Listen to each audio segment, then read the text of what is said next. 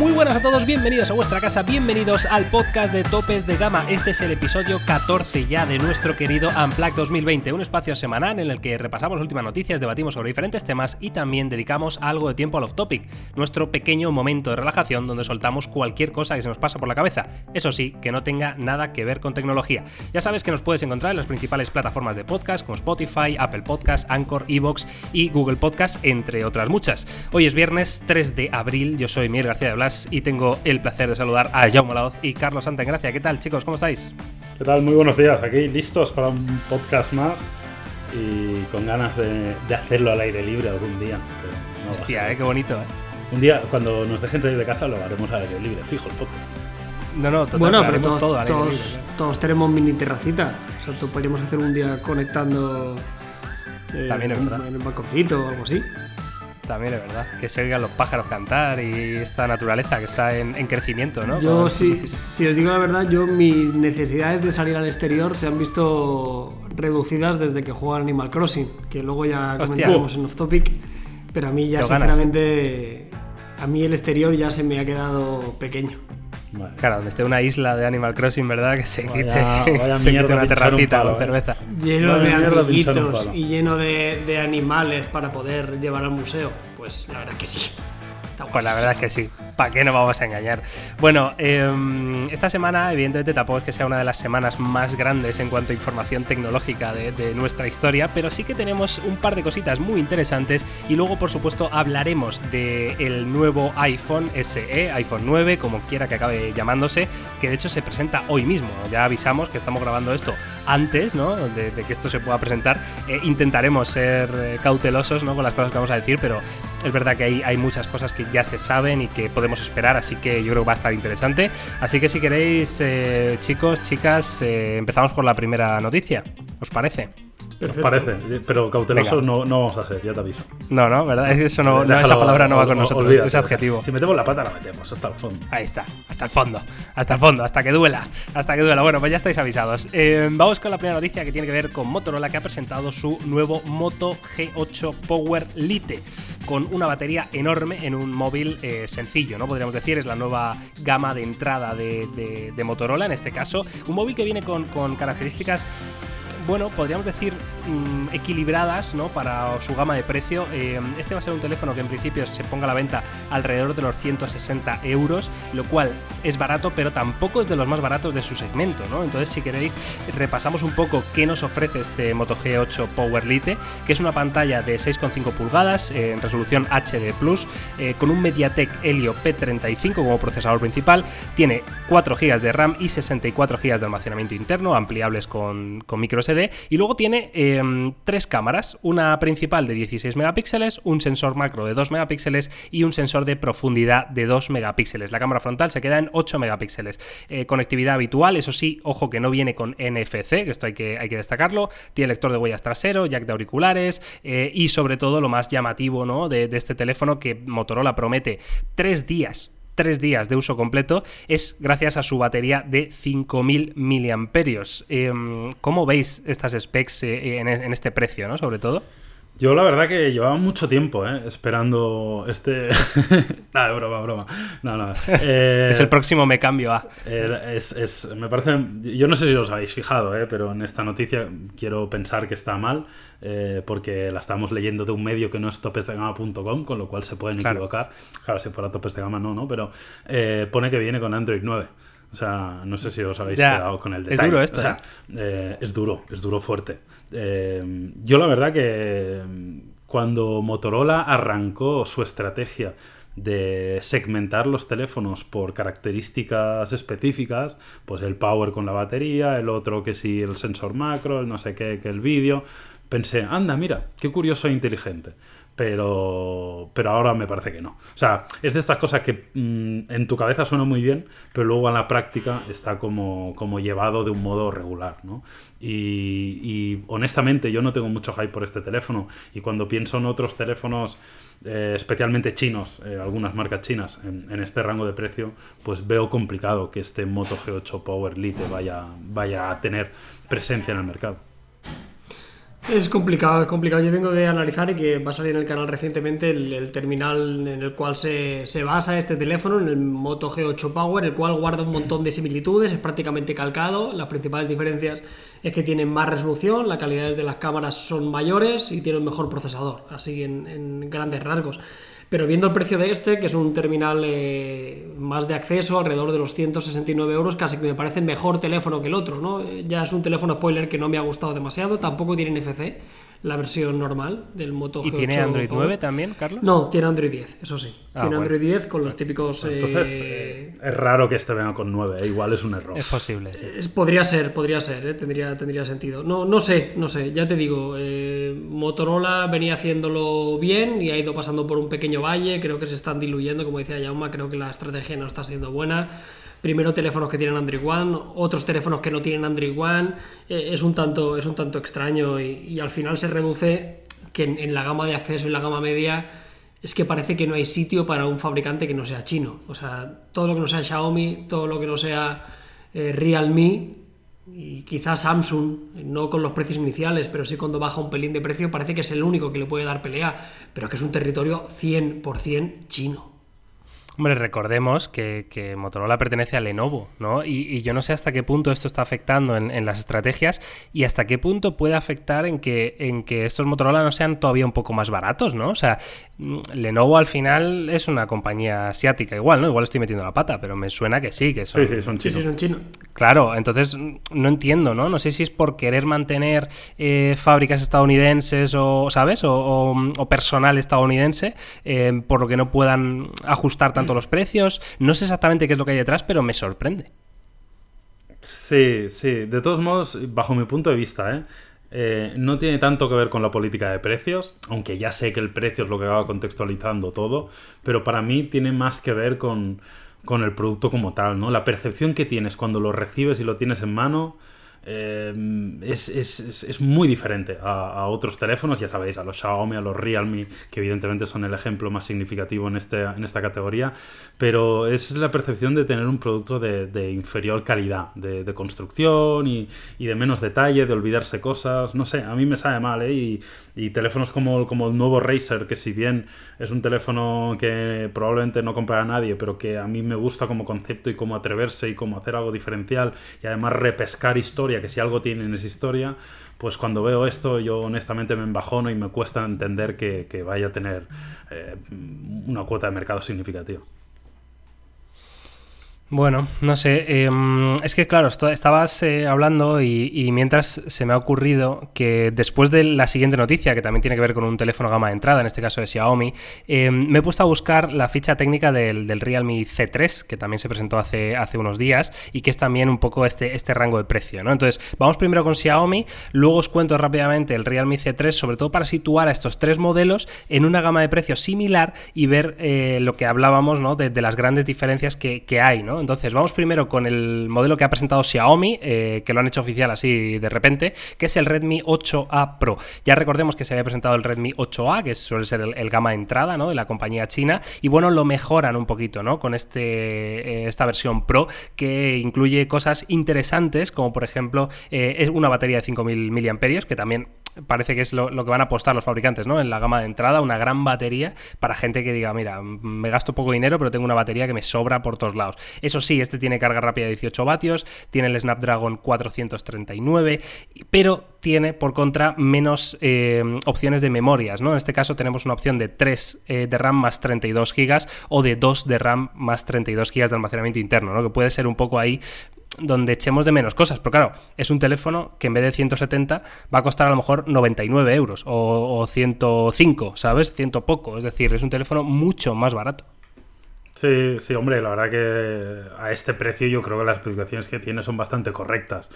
Em, al final, yo, creo que en mercados como el nuestro, probablemente tienen sentido teléfonos un poco mejores en cuanto a especificaciones, pero un poco más caros, porque yo creo que se puede permitir, pero en, mercados más eh, subdesarrollados o de, países pues, como India, como sudeste asiático, pues estos teléfonos probablemente son, son grandísimos superventas. A mí me parece que está bien, que tiene unas especificaciones acordes a su precio. El diseño en fotografía me gusta bastante, los acabados de colores así como medio degradado, a mí particularmente. El procesador es Snapdragon, con lo cual tener un Qualcomm siempre, siempre te da una cierta garantía. Como siempre, esto hay que tenerlo en mano, hay que probarlo y ver a qué nivel está la pantalla, a qué nivel está la cámara. Pero bueno, ya hay cosas como los 5000 mAh de batería o la carga rápida de 18 vatios. Recordemos que es la misma carga rápida que un iPhone 11 Pro Max, que oye, por este precio. Acabo, sí, sí, eso, está muy bien, pero acabo de ver que tiene USB tipo C también, ¿eh? hombre, así por 90 euros.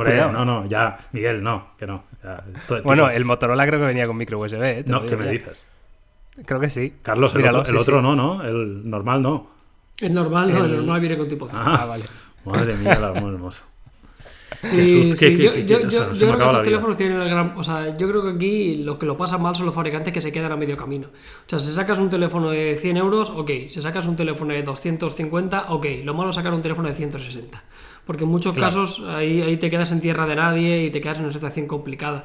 Yo recuerdo haber analizado el Redmi 8, es un teléfono en el cual comparte un montón de similitudes, también tiene misma resolución, tiene un procesador parecido, tiene una batería similar, carga rápida y demás. Por mucho que es 18 vatios, viene un cargador de 10, ¿eh? aunque tampoco sea muy relevante esto para un teléfono así. Y, estaba cojonudo, o sea, era un teléfono ideal para la típica persona mayor, para madre, padre que no necesita nada, solo quiere una batería y un teléfono muy grande, me parece un teléfono genial.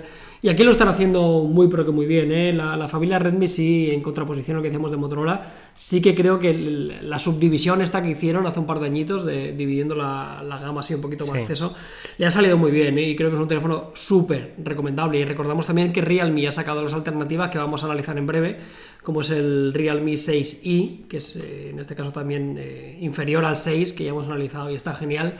Y sería un rival, no de este, pero sí de esos teléfonos un pelín más caros. Sí, el, rival de estos teléfonos que estamos hablando de Realme sería el C3, que es el que tengo aquí delante. Y, os sitúo un poco, por cierto, si escucháis obras y demás, es que los vecinos han debido decidir que en época de cuarentena, pues que van a tirar la casa está prohibido, y la van a volver a, y la van a volver a construir. no se puede hacer. No se puede hacer en cuarentena, ¿yo? Ah, bueno, si lo hacen ellos todo, pues igual sí, pero como hayan contratado a alguien, tú investigalo, ¿eh? Como veas un obrero entrar, eh, llama a la policía. Si a mí el problema es que me, la pela que haya obreros o que sean ellos. A mí lo que me molesta es que hay un ruido espectacular aquí, vamos, que no puede ser. Pero caso, tú llama a la eh, policía y ve que has visto entrar un obrero. Vale, ya está. Lo investigamos, lo investigamos. El caso, em, es, os sitúo, ¿vale? Moto G8 Power Lite, 170 euros. Redmi 8A Pro, 100 euros. Realme C3, 139 euros, ¿vale? Eh, el Realme C3 tiene también una pantalla 6,52 pulgadas, también resoluciones HD+, tiene un procesador Helio G70, que ya es bastante mejor que el, que el de Motorola en este caso, 3 GB de RAM, 64 de almacenamiento, tiene triple cámara trasera, 12 megapíxeles con un macro y con un sensor de estos de profundidad. tiene 5000 miliamperios eh, también. Y ojo porque este, por ejemplo, tiene cosas así muy locas como la carga inversa, ¿no? Ya que tienes 5000 miliamperios, pues oye, aprovecha para cargar tus auriculares o lo que te dé la gana, ¿no?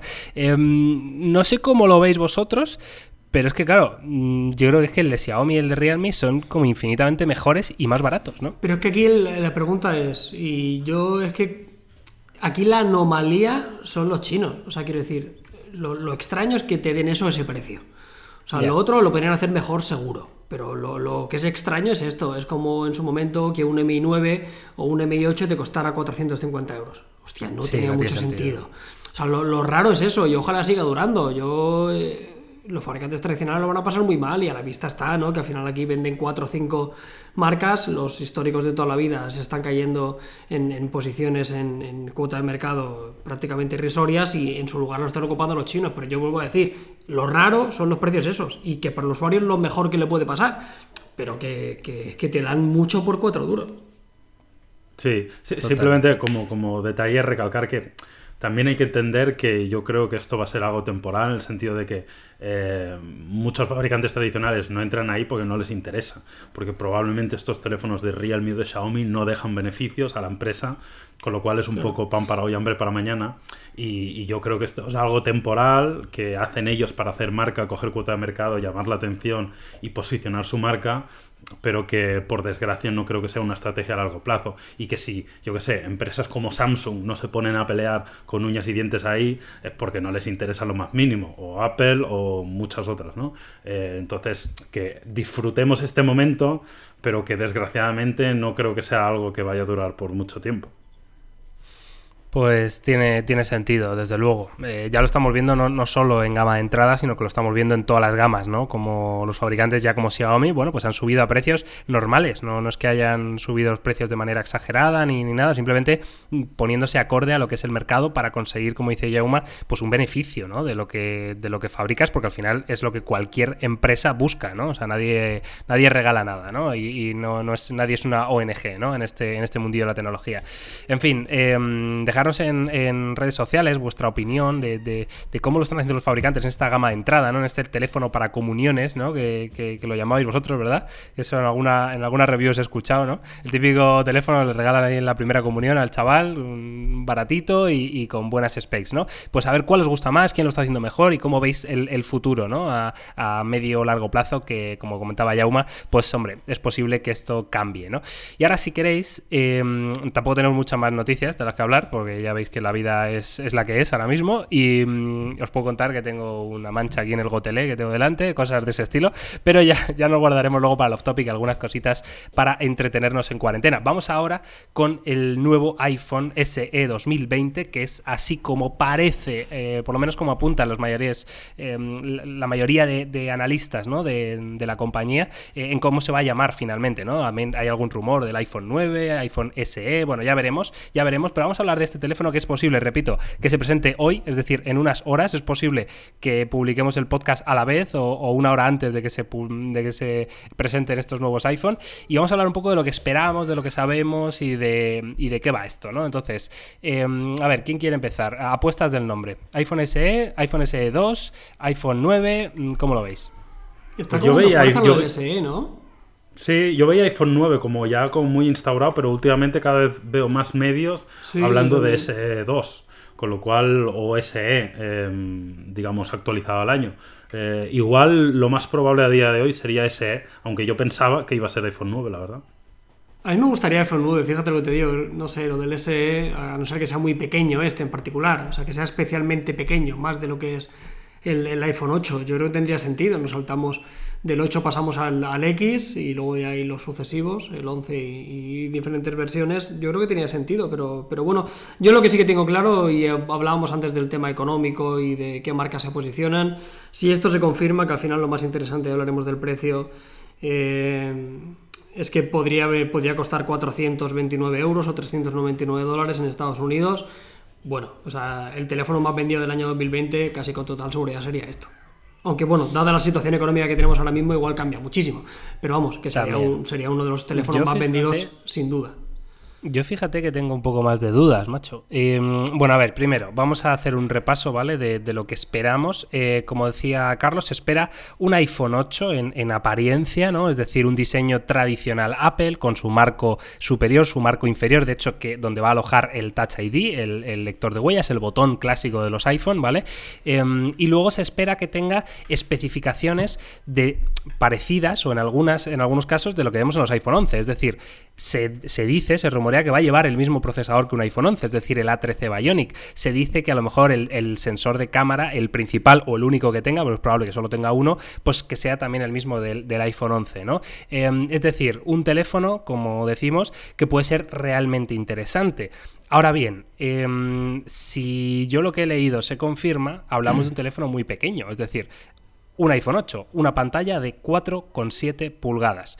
Em, esto, evidentemente, yo creo que los tiempos han cambiado mucho y ya no es, no hay tanta gente como antes, ¿no? Que, quería un teléfono muy pequeño, que no sé qué, que no sé cuántos, ya cada vez van siendo menos. Y hoy en día, a lo mejor, si, vienes de un iPhone 8 Plus, yo que sé, o de algo así, renunciar a tanto tamaño de pantalla, mm, no, no, estoy seguro, ¿sabes? De, de por dónde van a ir los tiros.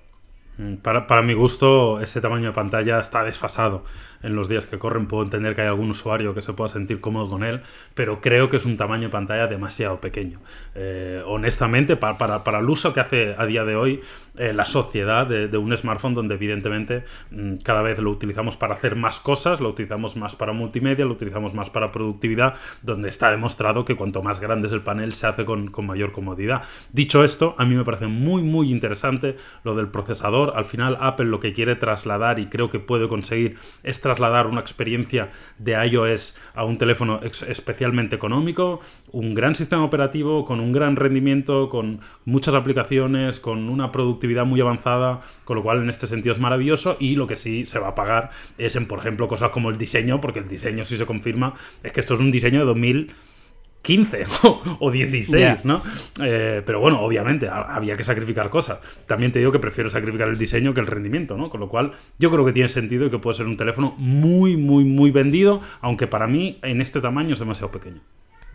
A mí lo único que me, extraña es que veo cosas que son como demasiado buenas, entre comillas. O sea, si, el supuesto del precio es real, si son 399 euros y se cumple todo lo que decimos, hay tres cosas que serían, serían indiscutibles. Sería el teléfono más barato con mejor rendimiento, o sea, no habría un teléfono con mejor procesador a ese precio. No habría un teléfono con mejor cámara a ese precio. O quizá el Pixel 3A, ¿vale? O sea, por 399 tener la cámara principal. salga, claro. O el 4A, yo qué sé. Pero tener por 399 la cámara del iPhone 11, aunque no sea perfecta, pero ya sería un, un golazo. Y el tercer punto positivo es que si se confirma esa pantalla, que también creo que es especialmente pequeña, por poca batería que le metan con el A13, seguramente sería el teléfono más barato, con mejor procesador, con mejor cámara y con mejor batería. Me parece demasiado bueno para ser así. otra vez, costando 399 euros. Eh, porque lo que no se ha rumoreado y podría tener sentido es que hubieran dos tamaños, que hubiera un... Pero claro, con la coletilla, si se confirma el nombre de SE, ya ahí sí que apostamos por las 4,7 pulgadas. Si lo hubieran llamado iPhone 9, bueno, pues igual sacan uno pequeño para el que todavía lo quiera y luego sacan uno de 6,1 pulgadas, resolución HD, como si fuera un, XR. Ya te digo, o sea, me parece demasiado bueno, tiene cosas muy malas, pero los tres pilares, batería, cámara, rendimiento, por 399, me cuesta hasta un pelín de creer además hablaba Carlos de la batería, que ya no es solo eh, el procesador ni es solo el tamaño de la pantalla, sino que también, por ejemplo, este teléfono ya prescinde ¿no? de, la tecnología 3D Touch, que sabemos que les quitaba bastante espacio para meter eh, batería, ¿no? Entonces, todo eso sumado, o sea, puede ser una autonomía de escándalo, evidentemente. Yo, de todas formas, em, me cuesta creerme lo del precio, ¿no? Porque yo siempre veo las presentaciones de Apple y 3,99, muy bien, sí, pero eso sin impuestos y no sé qué, y sin la Virgen, y luego luego llega a España por 100 euros más y son 4,79, ¿sabes? Que dices, ¿dónde están esos 3,99, ¿no? Reales, ¿no? Eh, ¿no? no, sé, o sea, por 4,79 pues ya igual va estando mejor. Aún así está de escándalo, para mí nunca... O sea, os voy a hacer una pregunta, porque es que la tengo en la cabeza y, ¿creéis que este iPhone SE con esto, ¿vale? Que tenemos ahora mismo sobre el papel, eh, con esto que estamos hablando, ¿se va a vender más que, que el iPhone 11, el normal? Hostia, ¿eh? Se ha dejado... yo, bueno, es que si nos pasamos, es el teléfono más vendido el año pasado en el mundo fue el XR. Además, con claro, pero el XR es, me parece coherente que sea el más, el más vendido, claro. Yo quizá en, el 11 en, nuestro mercado tengo más dudas, pero en Estados Unidos, que es donde son, claro, dominadores, un iPhone por 399 dólares explota. O sea, explota. Es que, es que incluso mucha gente lo compraría como segundo teléfono, estoy convencido, para, para algunas cosas. Aunque tenga esa pantalla y tal, ¿no? sí, sí, sí, sí. Yo creo que sí, y, el precio debe ser ese, porque en España el iPhone 8 creo que está alrededor de unos 400 largos. 49, 479, así que yo estimo que, el, mismo precio, menos de 500 euros. Que nadie se crea que, va a costar menos de 400 dólares. Eso no va a pasar en nuestro país. O sea, ya sabéis que los 100 euros de más de lo que se presenta en Estados Unidos va a ser inalterable, seguro. Sí, recordar que el precio en, Estados Unidos casi siempre también es sin impuestos, porque ahí luego los impuestos funcionan diferente en función de en qué estado estés. Con lo cual, ya solo eso ya, ya es un. te encarece el producto, claro. O sea, si estás soltero, te lo cobran más barato. ¿Así? Déjalo, que soy muy tonto, tío. Está bastante bien, ¿eh? a mí me ha gustado. Mí, bueno, en función del estado. claro, claro. Bueno, si hay que, hay que explicarlo, entonces es muy mal. es muy mal. chistes, este tipo de chistes eh, fuera de cuarentena eh, nos afectarían, pero en cuarentena seremos un poco más benevolentes. Bien, bien, me alegro, me alegro, se agradece porque es verdad que el, yo no sé si os pasa a vosotros, ¿eh? pero es verdad que, el, que como que el cerebro no funciona al, mismo ritmo, ¿sabes? A la misma marcha de siempre, ¿no? Y hay días que tienes espesos, no, lo siguiente, ¿no? Que dices, madre mía, tú, es que no, no doy una, ¿eh? No doy una, macho. En fin, em, bueno, Eso pues, no nos eh, pasa a nosotros, Miguel, ¿eh? Yo creo que es problema tuyo. Debe ser, ¿eh? Debe ser, es que como no hago deporte como tú, Yauma, tío. Che chequealo con el médico de cabecera porque... tengo el tengo el todo atrofiado, tío. El cerebro, el cuerpo, absolutamente todo. En fin, em, que me encantaría que me respondierais vosotros, tú que estás escuchando este podcast ahora mismo, em, vayas a, Twitter o a Instagram, a donde te dé la gana, y nos publiques tu comentario sobre qué piensas. Eh, ¿Crees que se va a vender más este iPhone SE que el iPhone 11, el normal, ¿eh? No hablo del Pro ni del Pro Max, eh, que, el, que el, digamos, el dispositivo eh, equilibrado de Apple, ¿no? Porque el iPhone 11, al final, por tamaño, por prestaciones, por absolutamente todo, nos hemos cansado de decir que es eh, una de las compras más inteligentes que puedes hacer eh, a día de hoy, ¿no? Em, ¿Verías, que crees que va a venderse mucho más este iPhone SE? ¿Te comprarías el iPhone SE antes que el iPhone 11? Em, no sé, dejarlo por ahí que, me parece interesante. Deciros, por completar un poco la información, que es posible que veamos este iPhone SE en tres colores, en blanco, en negro y luego un poquito más adelante que llegue el Product Red, este, el rojo y es posible que venga en tres memorias, 64 GB, 128 o una versión de 256 que también llegaría un poquito más adelante. No sé, yo creo que este teléfono va muy enfocado a, los usuarios que actualmente tienen un iPhone 6, por ejemplo, 6S, ¿no? Que, ya están empezando a, no recibir actualizaciones de iOS, eh, ese tipo de cosas, ¿no? Entonces es como el, salto perfecto, ¿no? Para esta gente, pero tampoco creo que queden muchísimos en el mundo. Hombre, si tienes un iPhone 6, amigo, tienes que tener la pantalla rota cuatro veces. Hostia, ya ves. ¿eh? Además es que estaba de moda, tío. Si tenías el iPhone 6 tenías que tener la pantalla rota, sí yo, o sí. Yo he visto mucho iPhone 7, ¿eh? O sea, mm, sigo, o sea, sigo viendo bastante iPhone de estos antiguos, ¿eh? O sea, pero ¿Cómo lo diferencias, tío? Porque el 6 y el 7 en diseño... No, bueno, te digo el 7 porque el, 6 me parece como muy antiguo, ¿no? No sé, pero que veo muchos todavía, tío. O sea, que todavía ves la gente que los tira sea, que hay una realidad muy distinta a lo que nosotros entendemos y esto es así. O sea, al final nosotros estamos metidos en la tecnología, nos gastamos eh, teléfonos de gama alta, llevamos pepinos, pero el gasto medio en España son 220 pavos y la gente lleva el teléfono hasta que se le quema y se le rompe la pantalla y le da exactamente igual. Y esa es la realidad que hay. Y, no sé, no sé. Eh, lo único que deciros es que si esto se presenta en el día de hoy, estén muy atentos al canal Topes de Gama, porque haremos un vídeo, haremos un directo, haremos algo para comentarlo porque parecen los rumores muy ciertos, ¿eh? que parece que hoy va a ser el día indicado. Veremos si, se confirma, pero, pero vamos, creo que además es bueno para la industria también, ¿eh? que haya, o sea, que, que, Apple se meta con un teléfono tan económico, algo que nunca lo habían dicho. Vale que no es tan barato como el resto, ¿no? Ellos dijeron en su momento, Steve yo que ellos no trabajaban en el negocio de la basura, en cierta forma, pero sí que, sí que es verdad ¿eh? que es, un movimiento interesante ¿eh? y que también eh, va acorde un poco en, el momento económico que nos encontramos. No sé, no sé. Si había un lanzamiento importante durante este año, además de lo que se ha presentado, sin duda es, esto. Que por cierto, el, otro día me enfadé con Apple en un vídeo. ¿Por qué? me enfadé, me enfadé porque. ¿no? Eso sí, porque, porque han comprado una aplicación, ¿vale? Que es una aplicación que llevaba años tanto en Apple como en Android, que es buenísima, y, han comprado el estudio de desarrollo y tal, no sé qué, y la primera decisión que han tomado es eliminarla de Android, del Play Store. Y, y, o sea, os voy a hacer la pregunta, ¿lo veis lógico? O sea, quiero decir, Em, ¿Os parece bien la decisión? No lógica a nivel empresa, pero ¿os, parece bien eso? O sea, es que yo como que no lo entiendo, macho. O sea, no sé qué, no sé cuál es el, beneficio y sin embargo las pérdidas de millones, vamos, de miles de usuarios, ¿no? En el mundo, ¿no? Que les dejas tirados así de repente. Porque sí, es como que no, no me entra en la cabeza, macho. Hombre, a nivel de, de branding con, con, esos usuarios de Android, pues no es muy bueno, evidentemente, porque quedas como el malo de la película, ¿no? Pero bueno, yo entiendo que la, única razón de ser de hacer eso, evidentemente, es generar todavía más desequilibrio, en este caso, de cara a su ecosistema. Es decir, si tú prohíbes que esa aplicación pueda estar en el ecosistema de la competencia, pues es un punto añadido para seguir dentro del ecosistema iOS porque tienes esta aplicación y no la puedes tener con otro sistema operativo. Pero claro, evidentemente que como usuario eh, de esta aplicación en Android, pues a mí también me sentaría muy mal, evidentemente. Yo creo que ambas opciones eran factibles, pero conociendo a Apple como es, que ya sabéis que es, tiene una mentalidad un poco especial, pues no me sorprende especialmente que hayan hecho esto.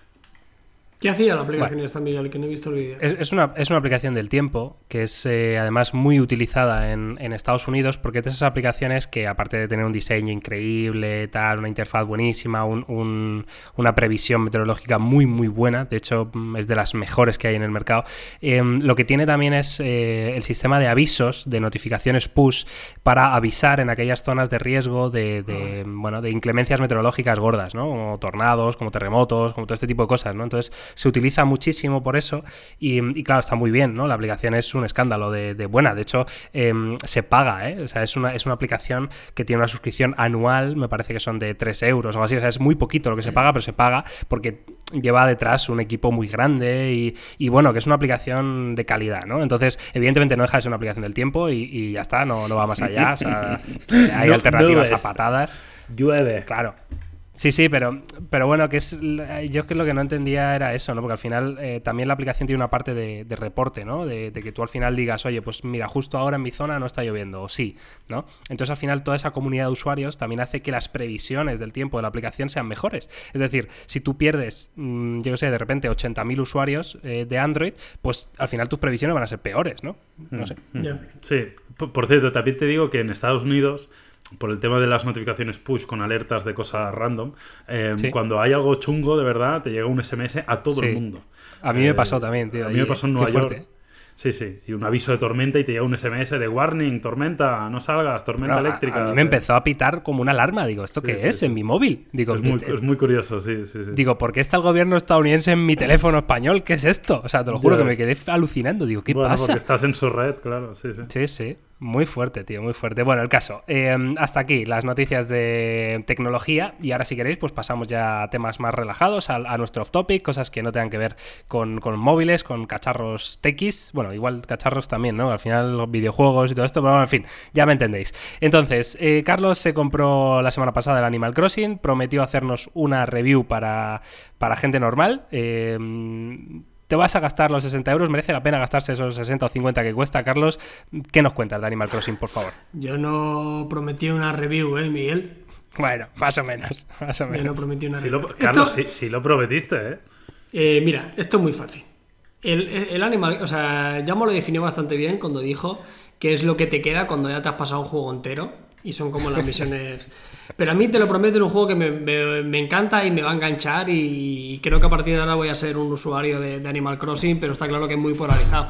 Al final es un juego que a mí me viene muy bien en la situación actual porque es un juego de calma, de tranquilidad y es la antítesis a los juegos habituales que estamos acostumbrados. Aquí no hay tiros, aquí no hay explosiones, aquí no hay misiones locas, aquí no hay música eh, que cambia cuando llega el enemigo, aquí no hay bosses finales, aquí no hay puzzle ni nada.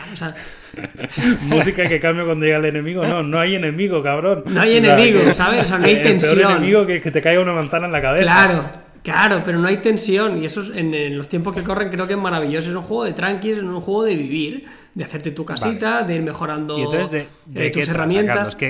Tú al final ¿Cuáles son las cosas que te hacen que te hacen estar metido? Sí, lo que al final lo que lo que te hace estar metido al final es vivir, porque al final lo que pretende Animal Crossing es que tú evoluciones no tanto a nivel personal, porque tu, tu, usuario se quede inalterable a nivel de... O sea, no tiene atributos, lo único que puedes hacer es cambiarle el físico, pero lo que sí que le haces es mejorar eh, su casa, sus amistades, eh, su jardín, su, la capacidad de poder crear cosas y demás. Es un juego de, de recolectar, de farmear.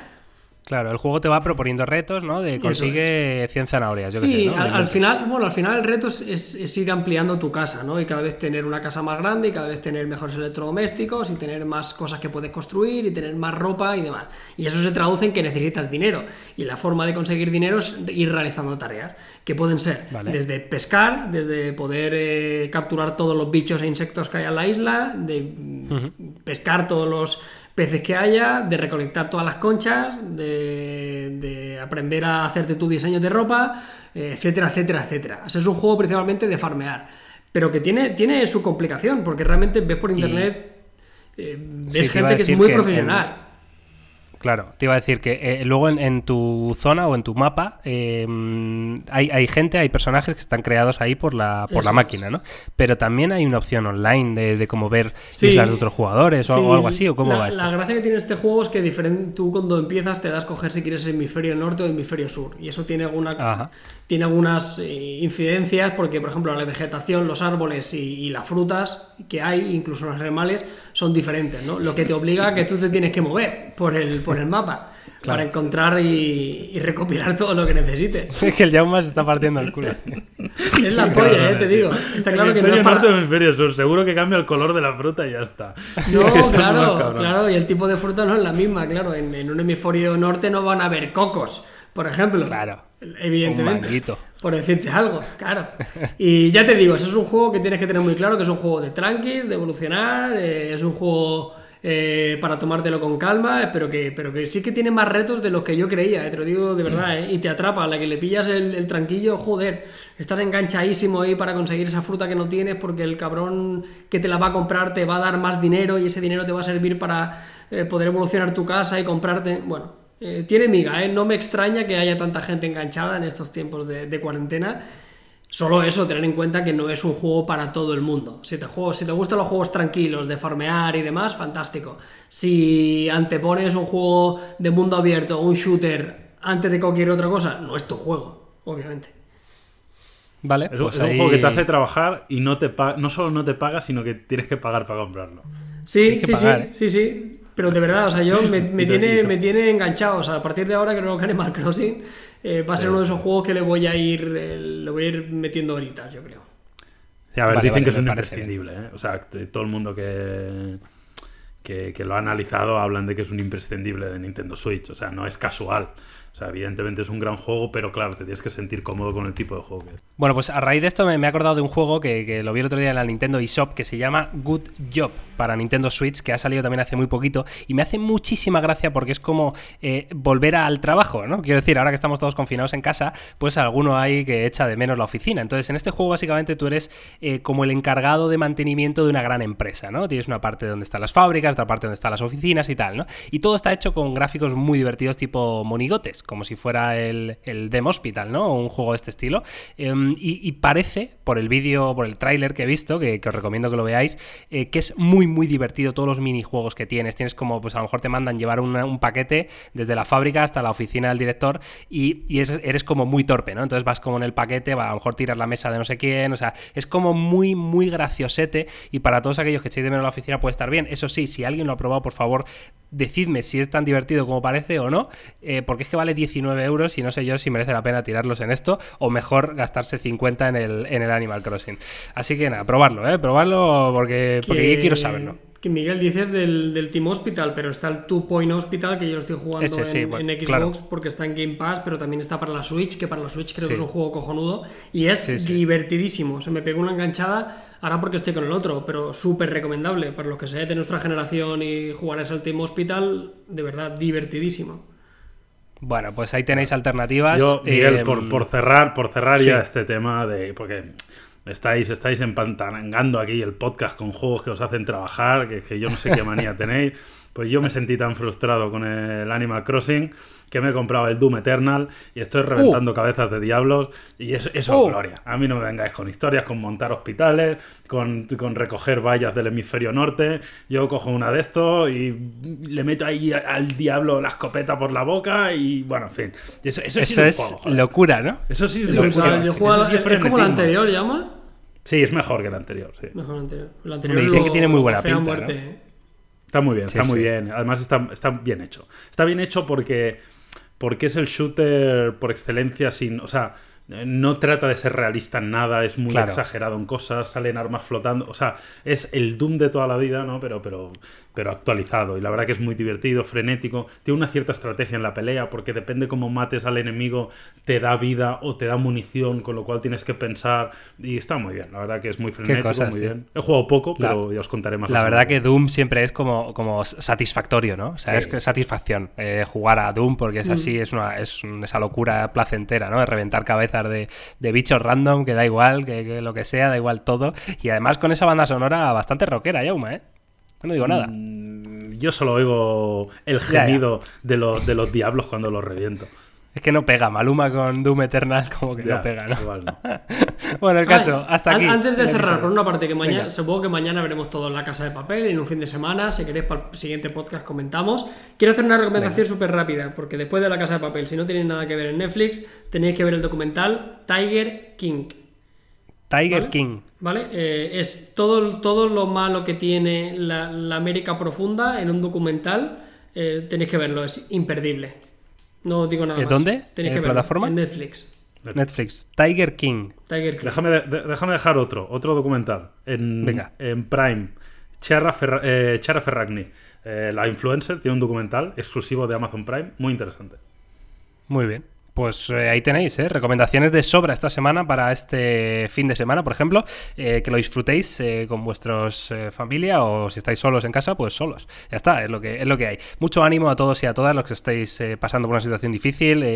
esperemos que esto, pues mm, poco a poco vaya, vayamos saliendo ¿no? del hoyo. Y nada más, un placer estar aquí entreteniéndoos un ratito al menos. Y nos oímos, nos vemos la semana que viene con mucho más. Gracias, Carlos. Gracias, Yo.